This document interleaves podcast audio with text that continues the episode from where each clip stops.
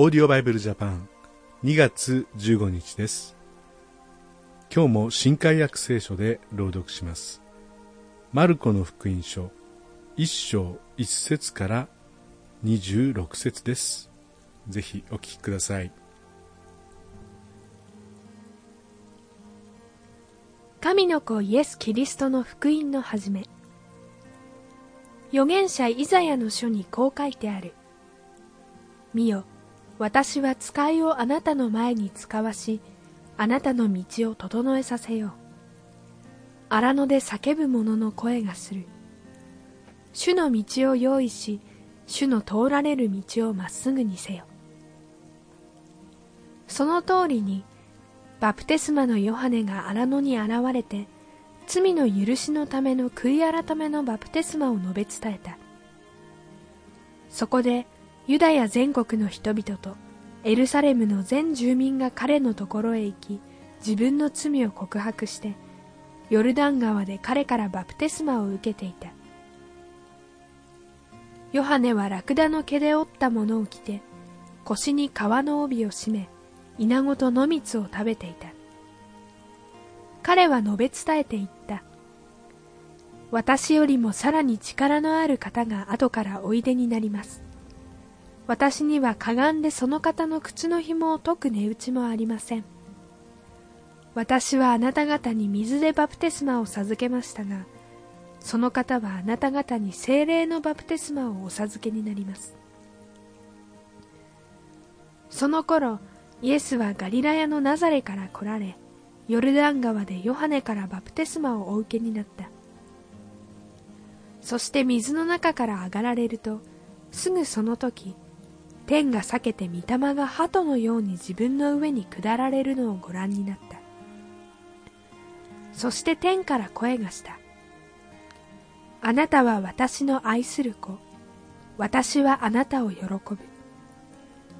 そしてすぐ御霊はイエスを荒野に追いやられた。イエスは40日間荒野にいてサタンの誘惑を受けられた。野の獣と共におられたが見つかいたちがイエスに仕えていた。ヨハネが捕らえられて後イエスはガリラヤに行き神の福音を述べて言われた。時が満ち神の国は近くなった。悔い改めて福音を信じなさい。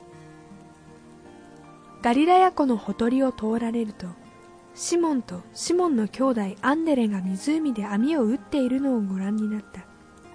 彼らは漁師であった。イエスは彼らに言われた。私についてきなさい。人間を取る漁師にしてあげよう。するとすぐに彼らは網を捨て置いて従った。また少し行かれるとゼベダイの子ヤコブとその兄弟ヨハネをご覧になった。彼らも船の中で網を繕っていた。すぐにイエスがお呼びになった。すると彼らは父ゼベダイを雇い人たちと一緒に船に残してイエスについていった。それから一行はカペナウムに入った。そしてすぐにイエスは安息日に街道に入って教えられた。人々はその教えに驚いた。それはイエスが立法学者たちのようにではなく権威あるもののように教えられたからである。するとすぐにまたその街道に汚れた霊に疲れた人がいて叫んでいった。ナザレの人イエス一体私たちに何をしようというのです。あなたは私たちを滅ぼしに来たのでしょう。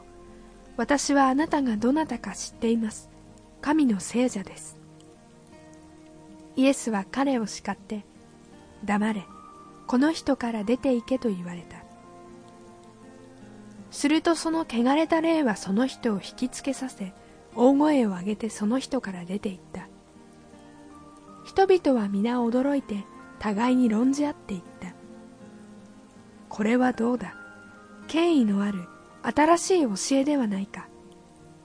汚れた霊をさえ戒められる。すると従うのだ。こうしてイエスの評判はすぐにガリラや全地の至る所に広まった。最初のイエス様のお弟子さんたちは漁師だったと書いてあります。学者さんとかではなかったんですね、まあ、一般の人がある意味で選ばれていると言えるかもしれません。私たちも特別何か能力があるということでなくてもイエス様は私たち一人一人をそれぞれの使命に召し出してくださっています。ぜひそのことを覚えていきたいと思います。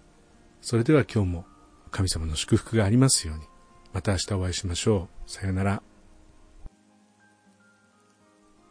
このオーディオバイブルジャパンはアメリカのデイリーオーディオバイブルの協力によりメッセージ小暮達也ディレクターティム・ジョンソンでお送りしました。